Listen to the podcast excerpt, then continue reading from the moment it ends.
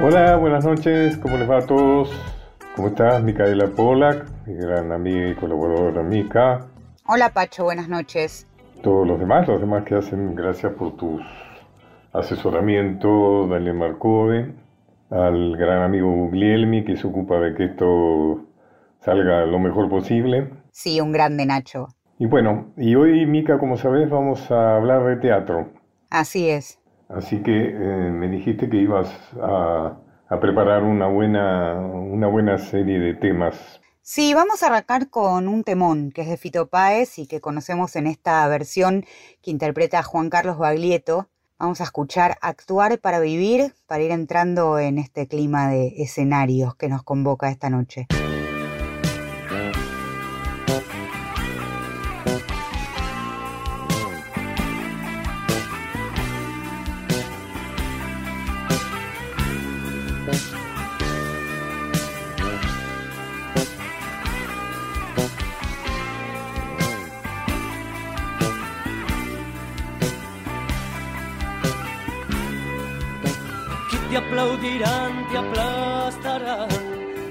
La frustración, la piel, las ganas.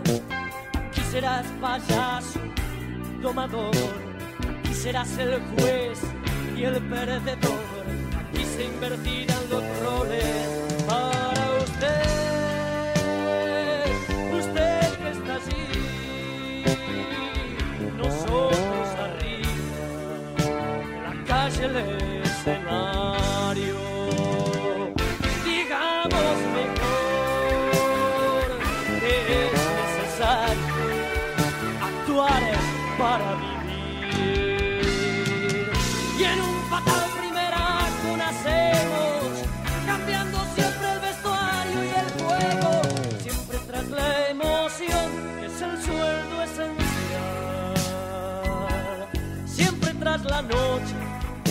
mesas de café. Hackeamos inteligencia como el peón al rey. Hackeamos hacemos canción.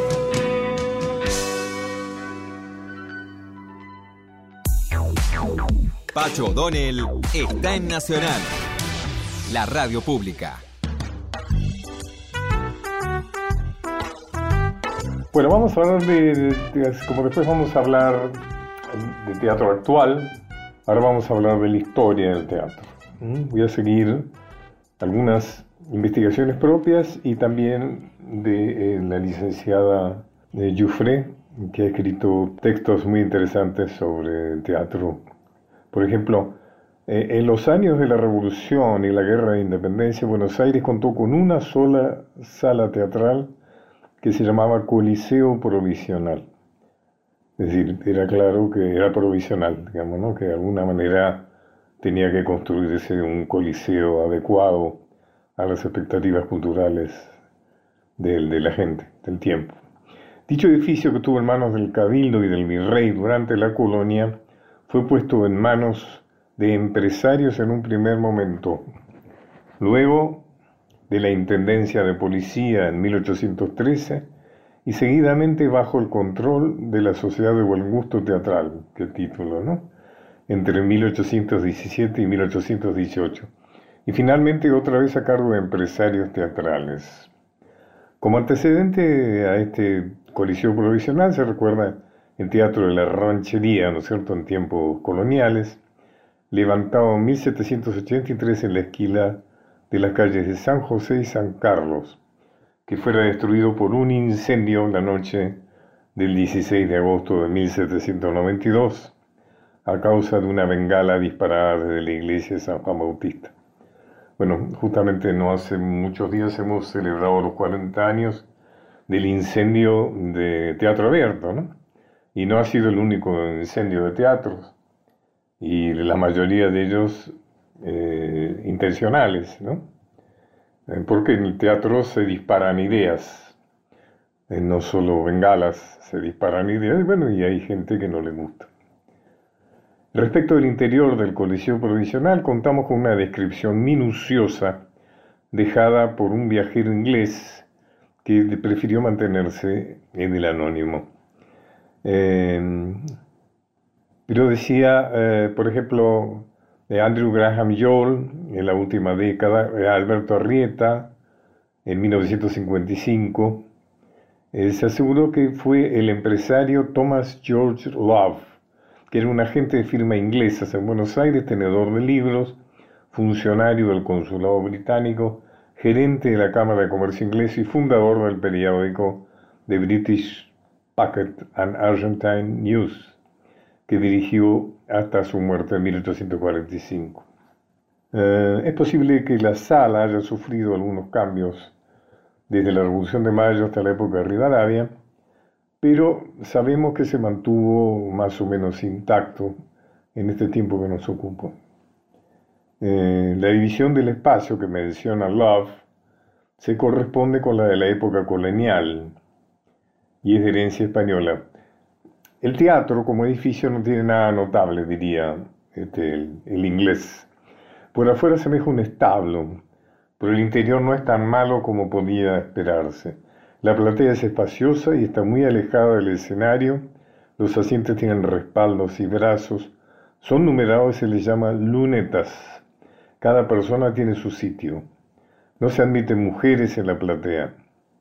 Notable, ¿no? Tiempos, todo lo que ha habido que andar desde entonces, ¿no?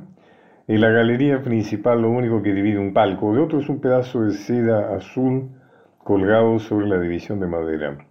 Estos palcos tienen capacidad para ocho personas y la alquiler del palco no incluye de los asientos, así que es costumbre llevarse sillas desde la casa o pagar una pequeña cuota adicional por ellas.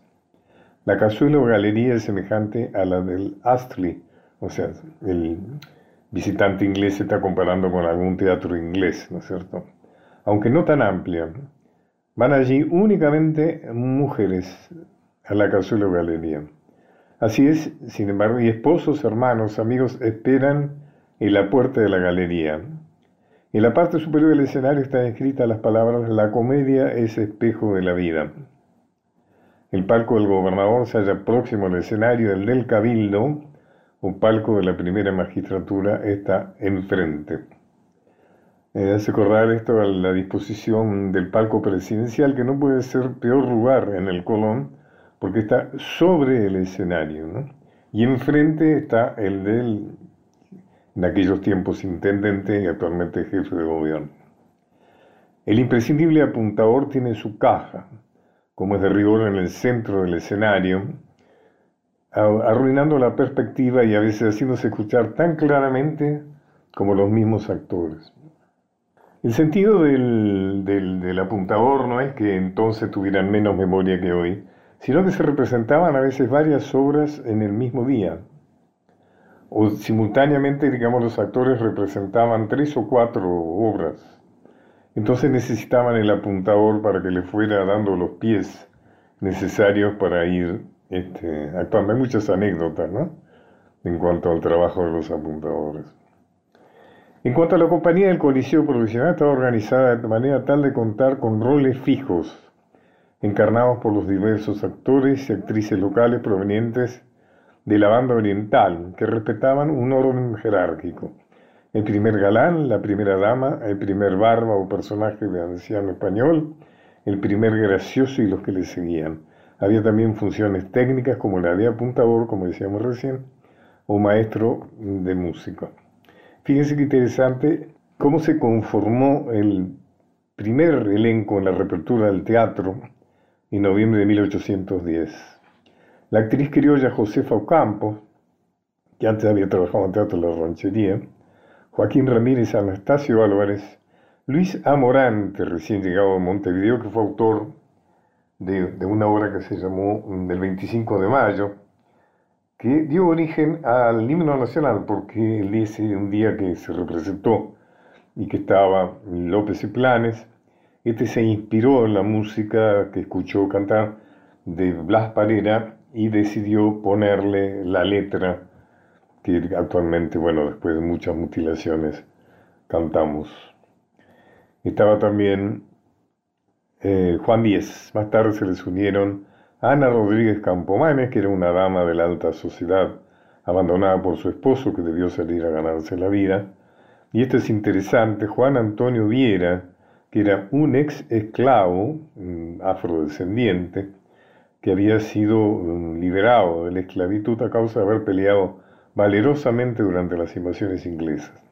Además sabía leer y escribir, y luego empezó como apuntador, pero luego se incorporó a la actuación. Seguramente en, los, eh, en las obras, ¿no es cierto?, de, la época que se escribían, seguramente aparecerían los esclavos, que venía el dedo para cumplir ese papel. Eh, bueno, se sumó también a la compañía Trinidad Guevara, que se convertiría en, una celebridad. Sabemos que hay un premio Trinidad Guevara, que creo que no se da más, que se otorgaba el Cervantes, y que este, de alguna manera recordaba la primera actriz que fue una celebridad pública. Bueno, después en el segundo bloque pasamos a una entrevista con una persona que de teatro sabe mucho. Una hora transitando los caminos de Pacho O'Donnell por Nacional. Continuamos con Los caminos de Pacho O'Donnell.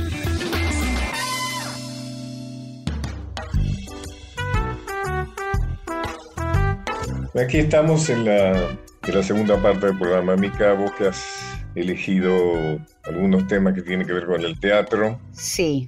La persona que vamos a entrevistar después del final de tu tema es una persona muy reconocida que tiene que ver con el teatro. Bueno, que venga la música. Vamos con la música desde el piano maravilloso de Lito Vitale y en las voces de Opus 4. Esta versión arranca con Marcelo Balcells como solista. A Balcells lo vi hace un par de viernes en el Centro Cultural de la Cooperación en una obra a la que seguramente se van a referir con el entrevistado que viene a continuación. Es una apuesta hermosa esta de la que hablo sobre Mario Benedetti, obviamente con poesía, con referencia histórica también y con música. A la izquierda del roble se llama la obra, creo que le suena a Pacho, lleva varias temporadas, pero en este momento de retorno a los teatros, la verdad es que es muy conmovedora. Así que la recomiendo si es que vale mi recomendación y con permiso del entrevistado, que, que seguramente también la va a recomendar. ¿eh? Así que escuchemos como muestra de, esta, de este homenaje a Mario Benedetti, Te quiero, la música de Joan Manuel Serrat, para este hermoso poema que interpreta Opus 4 con Marcelo Balcells a la cabeza y el piano de Lito Vitale. Si te quiero es porque sos mi amor, mi cómplice y todo. La calle codo a codo somos mucho más que dos mucho más que dos. Tus manos son mi caricia, mis acordes cotidianos. Te quiero porque tus manos trabajan por la justicia. Si te quiero es porque sos cómplice y todo, y en la calle codo a codo somos mucho más que dos, somos mucho más que dos, tus ojos son mi conjuro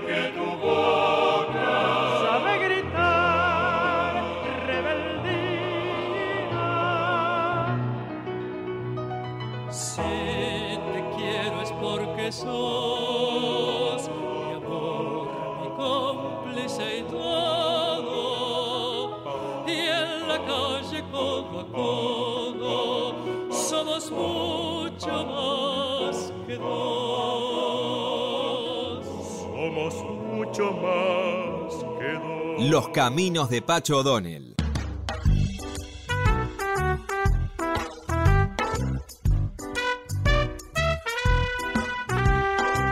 Bueno, escuchado, eh, bueno, vamos a entrevistar a Jorge Dubati. Jorge Dubati es un teórico, un ensayista, un pensador eh, sobre temas teatrales, lo cual es el más reconocido, digamos, de la Argentina, y con mucha proyección, inclusive fuera de nuestro país. ¿Cómo está, Jorge? Muy bien, Pacho, muchas gracias por, por esta invitación y, y muchas gracias por tus palabras. Escúchame, Jorge, bueno, tengo varios temas para conversar con vos, por supuesto. Eh, ¿Cómo no? prim- ¿Cómo no? Primero preguntarte cómo estás, ¿estás bien? Bien, muy bien. Aquí, eh, digamos, resistiendo a la, a la pandemia, este, con muchos cuidados y protocolos, pero al mismo tiempo muy contento porque ya vacunado y, y- de regreso a los teatros. Viste que están, se están reabriendo los teatros y ya hay, hay tanta programación que ya uno no la puede seguir, ¿no? Vo- Volvemos a, a- este, esta ebullición del teatro que es tan característica de Buenos Aires. Por supuesto, todavía en una escala más pequeña, pero ya eh, muy llenos de esperanza, ¿no? Bueno, eh, vos también tenés un espectáculo en cartel en este momento, ¿no? A la izquierda del Roble, el, el espectáculo eh, sobre, sobre Benedetti, ¿no? Que es realmente excelente. En su cuarta temporada, en realidad la tercera temporada fue muy cortita, fu- fueron dos o tres funciones nada más antes de la pandemia. Exacto. Cuando vos hablas del movimiento de teatro, como yo estoy en una edad en que uno se pone muy sensible y mira en el espejo retrovisor, como se dice, y eh, ve, tiene las cosas que hizo y las cosas que no hizo. Y una de las cosas que realmente yo me siento contento, por no decir orgulloso, eh, aunque no muchos lo, lo- lo recuerdan, es el Instituto Nacional de Teatro. Cuando vos hablas de Claro. toda la, que toda la acción que hay en Buenos Aires y en el país, a veces espero que se reconozca lo que, lo que cuesta mucho reconocer y que eso tiene mucho que ver con el Instituto Nacional del Teatro, que se Exacto. aprobó durante mi gestión. Exacto. Y, y No solo se realmente- aprobó durante mi gestión, sino ya haciendo un alarde de petulancia, no se hubiera aprobado en ninguna otra gestión que no fuera la mía. Claro. Sí, sí, yo me acuerdo este, haber estado en las, mesas de discusión, en las reuniones que se hacían, eh, eh, digamos, antes de, que se promulgara la ley, ¿no? Y, y realmente el Instituto Nacional del Teatro es eh, un antes y un después. Eh, yo creo que eh, a partir del año 98, cuando empieza el instituto a funcionar, digamos, a distribuir los subsidios y a, y a generar sus políticas, cambió el país teatral, cambió totalmente. sabes que la hoy- ley del teatro, al principio la escribimos Lito Cruz y yo en mi despacho. Qué bárbaro, Después, qué después la mandamos a la parte legal para que la redactara como realmente tuviera que ver. Qué bueno. Pero está bueno bueno. con vos hacer historia sobre el Instituto Nacional de Teatro porque te voy a contar cómo fue una, cómo fue una secuencia. El agente de teatro se había organizado en el MATE, que era Movimiento de Apoyo al Teatro Argentino, algo por el estilo, Exacto. cuya cabeza más visible era Alejandra Boero. Y también estaba Sí. Tito Cos, estaba. Y cuando yo era ministro, bueno, entonces era secretario, ahora es ministro de Cultura, me entero que están haciendo una sentada frente al Teatro San Martín para reclamar, la, digamos, mejores condiciones para la gente de teatro. Sí. Me acuerdo que yo fui y hablé con Alejandra, con Tito, y les pregunté qué están haciendo ustedes acá. Me dicen, bueno, estamos eh, manifestando a favor de que se mejoren las condiciones del teatro. Digo, pero escúcheme, acá no se decide nada. Las cosas se deciden allá, en el Congreso. Si ustedes hacen una movilización, no tiene que ser acá en el Teatro San Martín, tiene que ser en el Congreso. Entonces jugamos. ¿Ustedes saben cómo se llama el presidente de la Comisión de Cultura de Diputados? Me dijeron, no, bueno, se llama tal. Ahí teníamos que ir. O sea, yo los acompaño, vamos, yo soy el ministro, o sea que yo tengo fuerza. Y entonces a partir de ahí todas las movilizaciones se hicieron en el Congreso. O sea, yo decía, lo que hay que lograr es una ley. Fíjate Claro. que en esa gestión que yo hice a nivel nacional, mi preocupación fue las leyes y la financiación. Es decir, hay algo que caracteriza y que es muy positivo, tanto el- la ley del teatro como la ley del cine, que también tiene que ver con mi gestión, es que tienen financiación propia. Claro. Como yo tenía Exacto. experiencia ya, porque antes había sido ministro de la ciudad, era importante que la cultura no tuviera financiación, que dependiera del mayor o menor favor del ministro de turno, sino que tuvieran su propia financiación eh, eh, y- y- intocable, es decir, que pasara directamente, y vos sabés perfectamente cómo se resolvió eso, ¿no es cierto? Con el 10%, pues, pero también con fondos que venían de la lotería, y no me acuerdo si era para el cine o si era para el teatro, pero que se buscaban distintos, eh, por ejemplo, del cine había un porcentaje de los, del comercio, que en aquella época era mucho, de los videocassettes. Exacto. Del, del programa era un porcentaje para, la- bueno, en fin, esas cosas. Así que fue todo un proceso, digamos, después hubo que apoyar en senadores, en diputados. Eh, la gente de teatro se movilizó muy, muy eficazmente, con mucha Sí, pasión, bárbaro. digamos, con mucho, vos también estuviste ahí. Sí, está- estábamos, Pero participábamos en buena, reuniones. una buena junta entre la gente del gremio y eh, el presidente Menem estaba, eh, digamos, apoyó permanentemente. Después hubo un veto un poco de forma nomás que hizo para, porque hubo un lobby en contra tremendo. Creo que tampoco nunca Sí. se supo qué lobby contrario hubo. ¿Sabes por qué? Básicamente porque esto implicaba también fondos que venían, ¿cómo se llamaba la institución esa que recaudaba impuestos para financiar, por ejemplo, las radios eh, La verdad que no recuerdo exactamente. ¿Eh? Claro, ¿Cómo eh, se sí, llamaba? pero eh, digamos, está, mira, es el comité, creo que se llamaba Comité Federal de Radiodifusión, si yo no recuerdo mal, ¿no? Que Porque, cobraba lo- impuestos para financiar la radio pública que no tenía. exacto, el, el- el- eh, creo que si no El recuerdo tema mal, es, el tema es que como es- había toda una campaña, un lobby para derruir esa institución que cobraba Claro. impuestos, en tanto algunos parte de su recaudación fuera para el teatro, hacía imposible que lo derruyeran porque se iba a movilizar toda la gente del teatro. Así que Exactamente.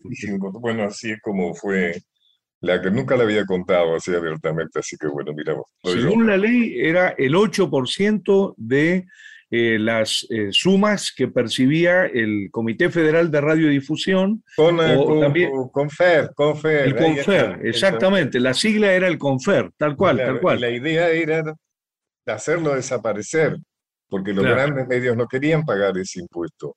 Y resulta que Exacto. como un personaje, un, porcentaje del Confer pasaba a financiar el Instituto de Teatro, eso hacía imposible que lo tiraran abajo porque sabían que la gente de teatro iba a reaccionar.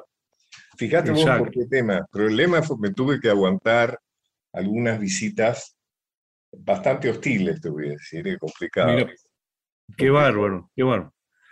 Oíme una cosa, bueno, vamos a hablar de vos que sos mucho más interesante. No, y bueno, la ley se sancionó en el 97 y empezó ya a funcionar el instituto en el 98 y realmente eh, eh, ya son 23 años de, de funcionamiento y, y- y realmente ha cambiado la vida del teatro. ¿eh? Es Fue muy, replicado muy en algunos importante. lugares, la ley provincial que también le alentó mucho a Lito Cruz. Claro, hay, que, hay que agradecerle mucho a Lito el empeño que puso en la sanción de las leyes. exacto, exactamente. Sí. Qué bueno, qué bueno. Eh, la ley provincial de la provincia de Buenos Aires, y hubo también algunas cosas que se replicaron. Eh, Exacto. Bueno, Jorge Duati, has puesto en marcha ahora una editorial, ¿no? Algo así como se llama los libros, Es- ¿cómo se llama? Exacto, sí, sí. Eh, Vos espectador. que... ¿Qué, qué objetivo tenés con eso? ¿Cómo no? Yo vengo trabajando con las escuelas de espectadores eh, desde hace más de 20 años. Eh, la escuela que yo hago aquí en Buenos Aires tiene más de 400 alumnos, es, una, eh, es la más grande que hay en, en, todo el, en todo el mundo, pero ya somos una red internacional de escuelas de espectadores, son 61 escuelas ya. 61 escuelas. Exacto, sí, sí. Alguna son en Francia, creo, ¿no? ¿Alguna en sí, este, hay en Francia, en, en, España, en México, Costa Rica, Brasil, Colombia, Ecuador, eh, Perú, Bolivia, Uruguay. Eh, realmente es, eh, es muy útil. Las escuelas de espectadores y en Argentina hay un montón, hay cuarenta y pico, creo, ¿no? Mira, en, Argentina no, no, son tantas, pero son unas cuantas. los países que más tienen son México y Argentina. está, digamos, en Argentina en este momento funcionando a pleno hay siete escuelas de espectadores y en México son seis escuelas de espectadores. Eh, y, cada escuela es diferente, pero todas tienen el mismo un número global, ¿no es cierto? Sí, sí, bueno, siete son. ¿Y dónde están ubicadas las escuelas de Argentina? Mira, eh, tenemos en Buenos Aires, eh, digamos en Buenos Aires tenemos varias que funcionan con, de distinta manera. Por otro lado, está en Bahía Blanca, en Mar del Plata, en Santa Fe, en Córdoba, eh, en, Rosario eh, y, bueno, por supuesto está ahora en, vías de, crearse en distintos otros lugares, ¿no? Y también hubo otras escuelas que creo yo ya no están funcionando, por ejemplo, la de Tandil, que fue una escuela importante, pero en este momento, por el tema de la pandemia, no está, no está funcionando. ¿Cuál es el objetivo de una escuela de espectador?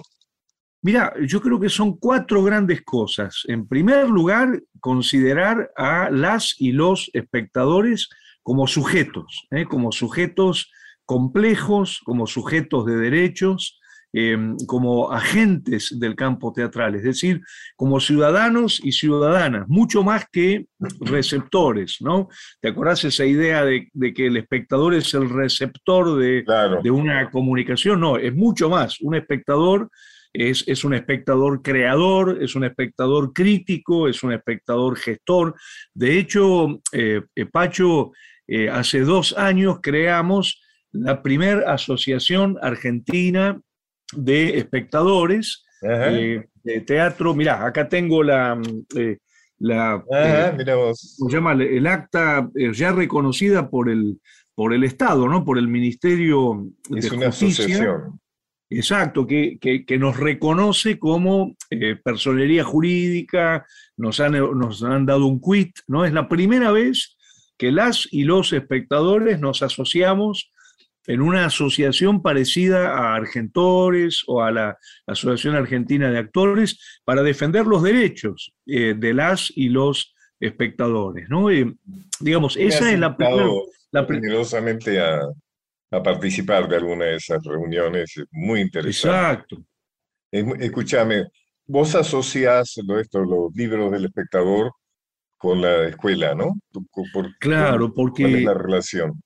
Mira, el, tema es que la mayoría de los espectadores, luego de ver un espectáculo o luego de una charla con algún autor, o, eh, eh, quedan muy interesados en la literatura de la que se habló ya sea una adaptación o una dramaturgia o algún ensayo teórico sobre teatro. Entonces, eh, gracias a la fuerza que tomó, a la energía que tomó, que tomaron las escuelas de espectadores, pudimos crear esta colección que se llama Libros del Espectador y que tiene como sentido eso, eh, digamos, una eh, editorial puesta al servicio de las prácticas teatrales, ¿no? Como vos te acordás, eh, como Talía, por ejemplo, la, editorial que dirigía Emilio Estebanovich, eh, digamos, en esa misma dirección, pero de pronto con otra, con un sentido más contemporáneo, digamos, más moderno, ¿no? por ejemplo, ahora estamos sacando la adaptación, la reescritura que hizo Pompeyo Audiver de, Macbeth, eh, Habitación Macbeth, ¿no? Eh, y porque lo, que observamos es que el teatro produce literaturas muy valiosas y generalmente no se publican. No, se publican, más se supone que no se venden, o sea, las editoriales suponen que es un mal negocio, ¿no es cierto? Pero, pero vos sabés que no es verdad, ¿eh? porque, no es verdad. por ejemplo, mira, Terrenal, la obra de Cartoon, yo hice la edición y la vendemos en, las librerías y especialmente a la salida del teatro, ya vendimos más de 10.000 ejemplares. ¿eh? O sea, estamos hablando de una tirada muy importante. Es una buena cifra. Yo recibí en estos días de, esta, recibí un enemigo del pueblo, Exacto. la versión de Lisandro Fix de la obra de Ibsen. Recibí también en lo que te has convertido de Gerardo Adrogué, recibí también cientos de pájaros volando de Gabriela Oyola, y bueno, y ahora son de distintas editoriales cada uno de ellos, ¿no? Digamos, eh, los libros del espectador, lo que hemos sacado hasta ahora, es lo que vos mencionabas de un enemigo del pueblo, la reescritura que hizo eh, Lisandro Fix de la obra de Ibsen, que por supuesto eh, es maravillosa eh, versión, actualizada, eh, recontextualizada en la Argentina y, traída a los tiempos contemporáneos. Y el segundo tomo que publicamos es el de Lorena Romanín, Todo lo posible y, como si pasara un tren. Una, dos obras excelentes de esta gran eh, dramaturga y directora que eh, ella escribe, digamos, en los... Eh, es una muchacha de, los años 70, digamos, en su nacimiento, así que es la generación de Héctor Cachir, de mm, Pensotti, de Lola Arias, que son realmente una, un grupo de, de teatreras y de teatreros que están cambiando el teatro de la Argentina. ¿no? Ahora está saliendo mm, el teatro de Duilio Lanzoni, que vos sabés, a mí me interesa mucho también el teatro de las provincias, ¿no? el teatro que se hace en las provincias. Bueno, y en este caso es un gran autor de la provincia de Buenos Aires que trabajó muchos años con Lito Cruz. ¿Te acordás? En, eh, Lito hacía un ciclo sobre teatro e historia y bueno, él eh, escribió un conjunto importante de obras para ese ciclo. Bueno, estamos reuniendo las obras del Duilio Lanzoni em, de, teatro e historia y va a salir ahora el tomito. Falta muy poquito, eh, en breve lo vamos a tener. Hoy me has agarrado en un mal día, me, me, me agarró este, una reivindicación de mí mismo, por llamarlo de una forma. Pero está muy bien. El ciclo de, Lito tiene mucho que ver conmigo. Claro. La, la, pasión de Lito por la, por la historia le surge a partir de dirigir y de protagonizar mi obra, El Encuentro de Guayaquil. Sí, sí, yo, lo sé, yo lo sé. San Martín con Rubén Estela como Bolívar y a partir de ahí este me propuso hacer eh, el, ciclo De, Teatro en la Historia, donde yo fui su asesor, digamos, en un principio, y él me consultaba todo y demás. Y esa capacidad que tenía Lito de hacer las cosas, porque todo esto tiene que ver con eso que él fue mi director nacional de teatro. Claro. Fue director nacional de teatro. Y, siempre nos reíamos porque Lito entraba a mi despacho y me decía, Pacho, ¿por qué no hacemos 50 eh, obras de teatro que se inicien todas al mismo tiempo? yo decía, dale, Lito, déjate de bromar, dale. Y lo hacía. sí, sí, sí. Tenía una capacidad organizativa que era algo extraordinario. Sí, increíble. La historia fue muy apasionante porque realmente se tocaron temas eh, muy interesantes y con algunas obras, como vos decís, Lanzoni, que eran realmente de muy buen teatro. Muy buena, muy buena. El libro de Lanzoni se va a llamar eh, de, Güemes a Perón, porque justamente eh, el espectro de obras toma, digamos, ese, ese periodo, digamos, ¿no? De, de, comienzos del, del 19, digamos, hasta el, eh, el peronismo clásico, digamos, el peronismo de los años 40, 50. Soy Pacho Donner y estoy conversando, placer de conversar con Jorge Dubati. Jorge, de las cosas que vos haces y que vos has desarrollado, está teatro comparado. ¿Me querés decir qué quiere decir teatro comparado? Mira, es pensar el teatro en términos territoriales. ¿eh? A mí me interesa mucho la geografía y yo trabajo mucho la idea de territorialidad. ¿no? Acabo de sacar un, un libro en, en Gediza, en España, que es, este libro. ¿Qué número de tus libros es? Tenés un montón. Uy, no sé, un montón, la verdad que no sé, no sé, no, ya, ya este, yo no los cuento y no me acuerdo, la verdad, pero, pero es, este libro salió el año pasado y lo que estudio ahí es el tema de los territorios, los territorios teatrales, ¿no? Entonces, el teatro comparado es una proyección de la literatura comparada, que es una disciplina muy conocida en el mundo, y lo que hace es estudiar los fenómenos teatrales en su territorialidad. Por ejemplo, mira, hablando del, Instituto Nacional del Teatro, del que veníamos hablando, eh, el, el Instituto Nacional del Teatro reconoce seis grandes regiones territoriales, ¿no? el Nuevo Cuyo, la región centro, el centro litoral, el NOA, el NEA y Patagonia, ¿no? Es decir, em, el teatro argentino es el mismo en todas partes, ¿sí? Lo que tenemos son teatros ¿no?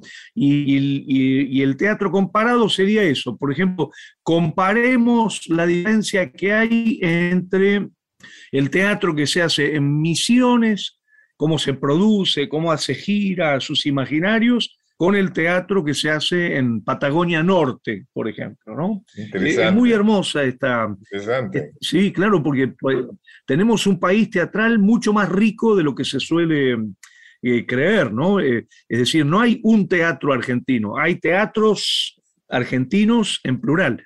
Y bueno, y ni hablar de todos los exiliados, los teatreros que están trabajando fuera de la Argentina. Hay un teatro argentino, hay teatros argentinos fuera del mapa geopolítico de la, de la nación. Bueno, estas cartografías las estudia el teatro comparado. Qué bueno. Inclusive mientras hablabas, mientras te escuchaba, pensaba haber visto obras mías con versiones muy distintas. Cuando una claro. se da en noreste, noroeste, que cuando se da en la Patagonia. Hay algo de la impregnación territorial, digamos, que, la particulariza. Eh, Pacho, eh, la única de las artes que no se puede desterritorializar es el teatro. El teatro es el arte, digamos, por excelencia territorial porque territorializa en el convivio la reunión geográfica en un, espacio y territorializa por los cuerpos, ¿no? Hay, hay una territorialidad geográfica y hay una territorialidad corporal también, es decir, suponete que vos viajaras a Francia y te vas a vivir a Francia.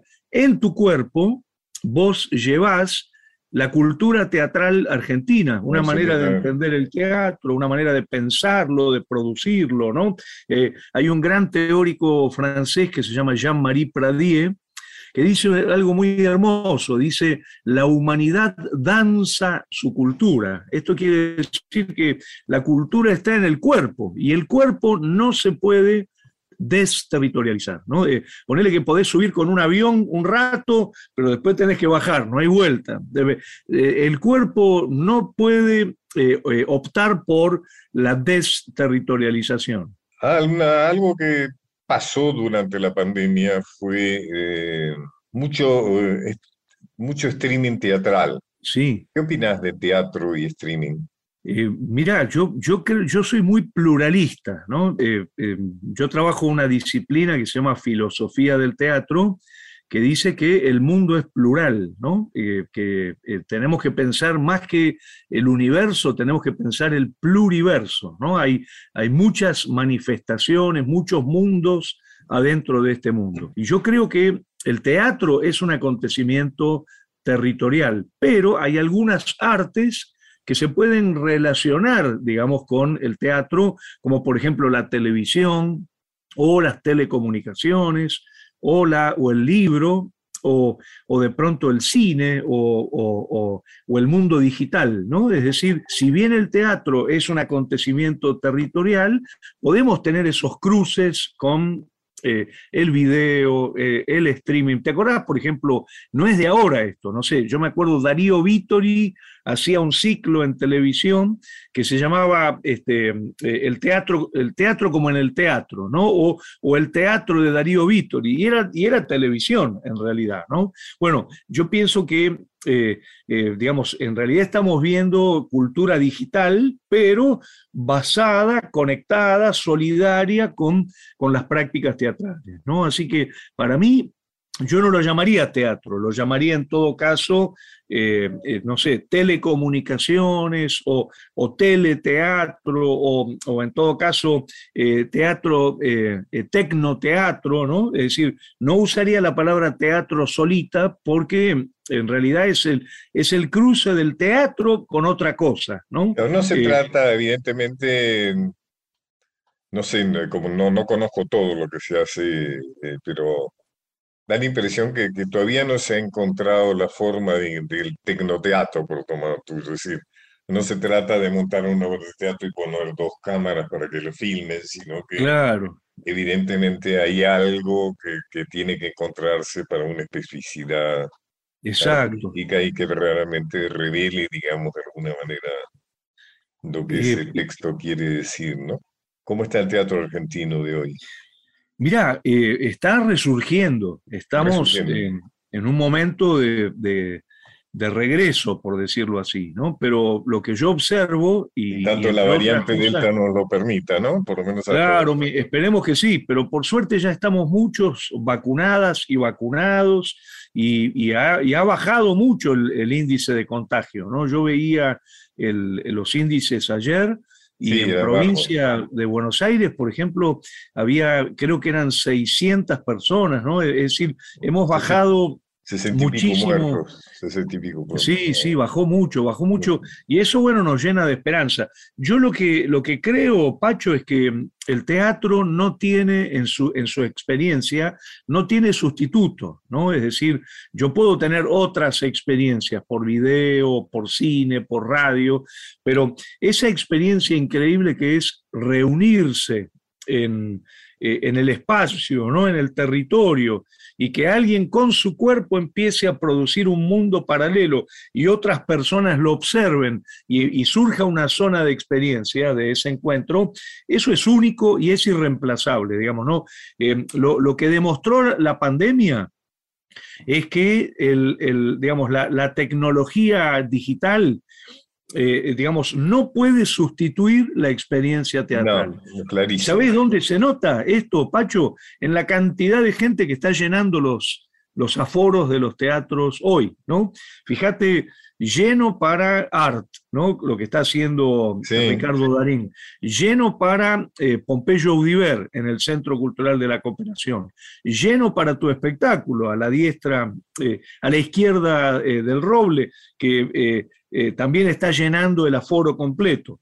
Eh, y así podemos hablar, mira, todos los espectáculos que yo estoy yendo a ver están todos llenos, la gente necesita volver a una cosa que yo le llamo el convivio, ¿no? El convivio, es, es la reunión de cuerpo presente, ¿no? Que, pero no solo en el teatro, es la reunión eh, los convivios familiares, los convivios en el templo, los convivios en la cancha, los convivios en el mercado, ¿no? Es decir, la gente está deseando volver a la cultura convivial, que es lo que nos quitó la pandemia. Fíjate vos que durante la pandemia no estuve especialmente creativo. Para mí un poco me, eh, creo que el exceso de realidad, digamos, eh, me aplastó esa condición imaginaria que yo necesito para, para escribir, para pensar. E, escribí una obra que se llama Un papel en el viento, que se está ensayando actualmente, que la dirige un director que ha dirigido varias obras mías, que es Daniel Marcó. Sí, muy buen director, muy, bueno. muy bueno. gran tipo y nos vamos muy bien artísticamente. Sí, sí. se va a estrenar a mediados de septiembre ahí en el Tinglao. Buenísimo, buenísimo. Fíjate vos que ahí hay encierro, hay barbijos. Te quería preguntar, ¿te imaginás que va a haber una estética, o sea, que va a haber un teatro que surja de la pandemia? Eh, mirá, yo, creo que la pandemia marca un antes y un después en la, en humanidad, en todos los aspectos de la humanidad. lo económico, la relación con la naturaleza, con las telecomunicaciones, ¿no? Cambió todo, cambió todo. Eh, pero lo que yo sí observo es que eh, nos ayuda a aumentar este pluralismo del que hablamos, ¿no? Es decir, eh, yo en la escuela de espectadores le digo a la gente, eh, mira, tenés que poder disfrutar tanto de un buen libro, como de una buena exposición, como de una buena serie de Netflix, como de una buena película en el cine, como de un buen acontecimiento teatral en, en, una sala o en un territorio en reunión, ¿no? Es decir, creo que la pandemia nos, nos, ha, este, nos, nos invitó a darnos cuenta de lo maravilloso que es la diversidad del mundo, ¿no? Esta, esta idea de, eh, yo le llamo el convivio, el tecnovivio y la liminalidad entre los dos, ¿no? El convivio sería la reunión de cuerpo presente, eh, eh, digamos, por ejemplo, en la cancha, ¿no? El tecnovivio sería la transmisión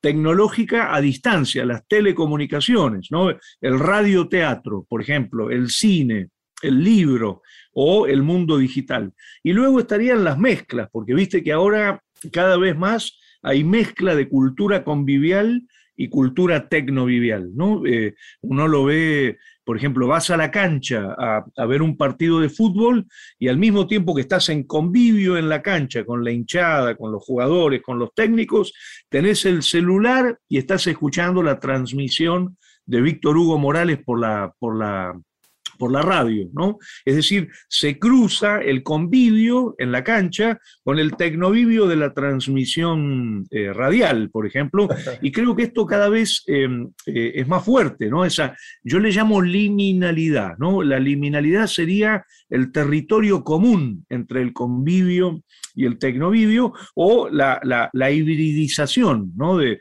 de convivio y tecnovivio, ¿no? Eh, creo que esto es pluralismo, Pacho, hay que ser pluralistas, o sea, tenemos que poder disfrutar tanto del teatro como de la literatura, como del cine, como del mundo digital, etcétera, etcétera. A ver, nombraste Netflix, nombraste teatro, nombraste...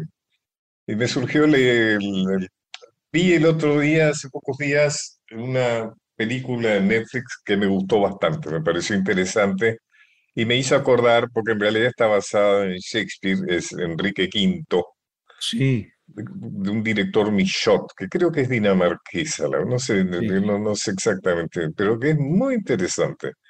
Muy interesante, inclusive en sus defectos, este, pero te lo recomiendo, El Rey. ¿Cómo no? Sí, sí, sí, le, conozco, conozco el material y, y, por ejemplo, mira, el otro día se estrenó El Reino, ¿no? La, eh, esta eh, miniserie eh, de Netflix hecha por Mercedes Morán, Diego Peretti, el reino, el reino. Exacto. Bueno, fíjate, por ejemplo, es, es, muy interesante el material, ¿no? Entonces, así como yo diría, disfrutemos de ir a ver, no sé, eh, Habitación Macbeth de, de, Pompeyo Audiver en convivio en el teatro, en la sala Solidaridad del Centro Cultural de la Cooperación. Yo también le diría a la gente, aprovechá y disfrutá una buena serie, ¿no? Yo creo que hay que generar espectadores pluralistas, ¿no? Que, que también vayan a los museos, que vayan a leer novelas y que, eh, digamos, puedan disfrutar de eh, de, las artes en un sentido plural, ¿no? Viste que... Estás hablando, hablando de la línea de Nietzsche. Claro. Nietzsche decía, hablaba del amor fati. Es decir, amor a lo actual, es decir, él era ateo. Y decía, esta es la única vida que conocemos, yo no conozco otra vida. A lo mejor la hay, pero yo no la conozco, digamos. Entonces lo que se trata es de gozar de esta vida, de cada momento de esta vida. Y creo que la pandemia nos enseñó eso, ¿no? El imprevisto, la conexión con la muerte, con el tiempo. Sí, con el, exacto. Con el tiempo como hecho inevitable, porque cuando vamos por la calle y vemos todos con el barbijo puesto, es una escena de muerte, ¿no es cierto? Sí. Escena, estamos tratando de no morirnos, digamos. Eh, Pacho, y al mismo tiempo, ¿no? y al mismo tiempo, al mismo tiempo nos, nos hizo revalorizar los vínculos conviviales, ¿no? Los vínculos territoriales en persona, porque fíjate que eh, al principio de la pandemia, tipo el mes de julio, agosto del año pasado, la gente estaba muy entusiasmada con la tecnología, con el Zoom, y de golpe en septiembre la gente empezó a decir, quiero volver a viajar, me quiero encontrar con mis amigos, quiero ir a la cancha, quiero ir al teatro, quiero salir a comer, no que me, que me traigan la comida a casa, ¿no? Quiero vivir, sí, sí, sí. Claro, entonces yo creo que sale el convivio el convivio sale revalorizado de la pandemia. La gente antes lo tenía tan a mano que no lo veía, ¿no? Es como la carta robada de, Edgar Allan Poe, que la mejor manera de esconder algo era ponerlo a la vista. Y bueno, la, pandemia al, al restringirlo eh, lo, puso a la vista, ¿no? Lo, lo, realmente nos empezamos a dar cuenta de lo importante que era para nosotros. Alguien dijo, ¿no? sabíamos que éramos felices, ¿no? una, claro. y, bueno, y a partir de ahí, eh, ahora lo valoramos. Vos viste que ahora vas a una reunión o vas al teatro o, vas a la cancha y es una fiesta, ¿no? Porque eh, antes estaba todo muy a mano y ahora que se lo restringió y está volviendo despacito, eh, dichosamente eh, lo estamos revalorizando, ¿no? Absolutamente. Jorge, un gustazo, ¿eh? Un gustazo uh, muy grande. Muy, muy, muy interesante charlar con vos. Para mí, Pacho, para mí, muchísimas gracias. Vos sabés mi admiración por, por tu carrera, por tu obra y por tu teatro, por tu dramaturgia y te felicito por a la izquierda del Roble, en el Centro Cultural de la Cooperación, que como decíamos está llenando el aforo completo. bueno, eso es un gran propagandista. Un abrazo, Jorge Dubati. Gracias, Pacho. Y a todos ustedes nos despedimos. Hasta el próximo viernes, a la misma hora de hoy. Micaela Pola, muchas gracias por tu colaboración. Gracias a usted, Pacho, también por A la Izquierda del Roble. Para quienes puedan ir, está en el Centro Cultural de la Cooperación todos los viernes a las 19, así que salen justo para escuchar el programa. Un abrazo a todos. Pacho O'Donnell está en Nacional, la radio pública.